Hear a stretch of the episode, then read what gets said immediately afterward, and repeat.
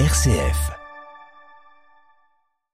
L'assassinat brutal de Vienna Appley, trois ans après celui de son frère, le juge Bénédicte Appley, provoque une vive émotion à Morgansmoor, une bourgade du Northumberland anglais.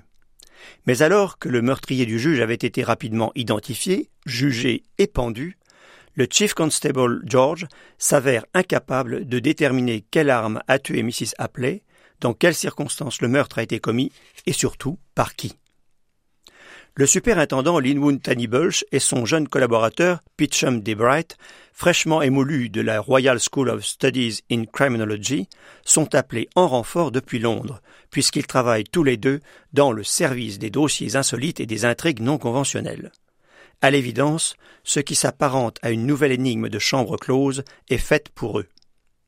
Quand ils débarquent à Morgansmoor en plein hiver pour mener l'enquête, ils croisent une intrépide patineuse, Flannery Cheviot, la fille des aubergistes, qui n'a pas la langue dans sa poche. Ni ses yeux d'ailleurs, qu'elle ne manque pas de braquer de façon fort peu discrète sur Pitchum, ce beau rouquin qui rougit pour un oui ou pour un non, et dont elle décide d'emblée de raccourcir le prénom. Ce sera Pitch, et cette familiarité déplaira longtemps aux jeunes policiers. Nonobstant, Flannery va devenir une auxiliaire aussi efficace qu'intempestive des deux enquêteurs, car elle laisse aussi traîner ses oreilles quand elle sert clients et clientes de l'auberge familiale. Ce nouveau livre de Malika Ferjouk nous transporte aux confins de l'Angleterre, non loin de l'Écosse, pour nous plonger dans une intrigue policière à la complexité diabolique. S'il est question de griffes, c'est que la blessure mortelle au cou infligée au juge Appley l'avait été par la prothèse du manchon Horton Palance, qui a été confondue sans peine par les enquêteurs. Mais la mort de Vienna Appley complique les choses, et deux autres décès vont faire remonter à la surface quelques vieux secrets qui travaillaient le village depuis longtemps. Le prologue du roman en donne un aperçu. Ce grand et beau livre, plein d'humour et d'amour, mais aussi de scènes nocturnes particulièrement glaciales et effrayantes, est richement écrit et dialogué. Ces quelques 400 pages, émaillées de clins d'œil à Jane Austen ou Charles Dickens, se dégustent comme une délicate pâtisserie anglaise, avec lenteur et gourmandise au-dessus d'un thé fumant. Et n'oubliez pas votre plaide, l'hiver est rude là-haut.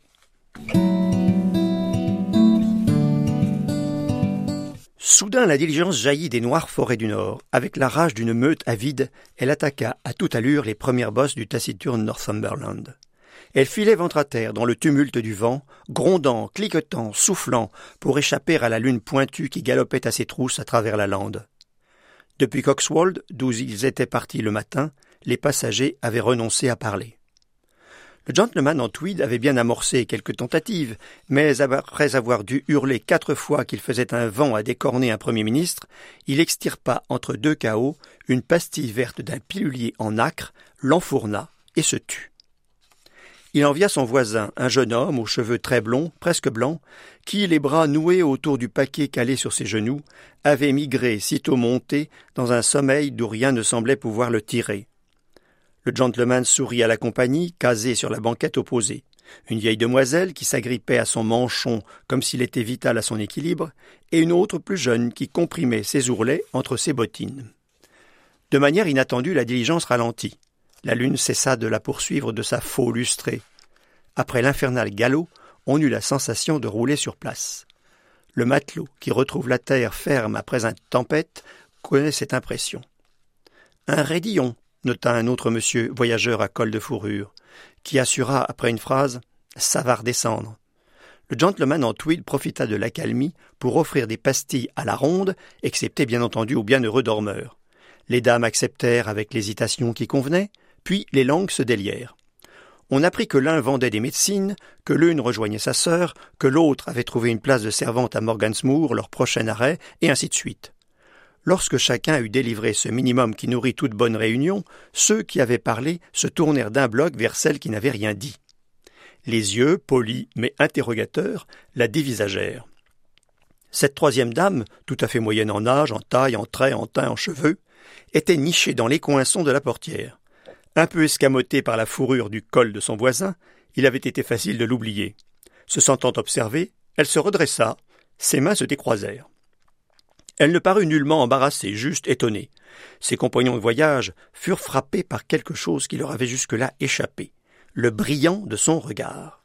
Il vous transperçait, plongeait droit dans votre crâne, tel un doigt à la recherche de ce que vous ne désiriez pas qu'on y trouve. À suivre, je viens de vous lire un extrait de Griffe, un roman de Malika Ferjouk paru à l'École des loisirs en 2022. 439 pages, 17 euros. À vendredi.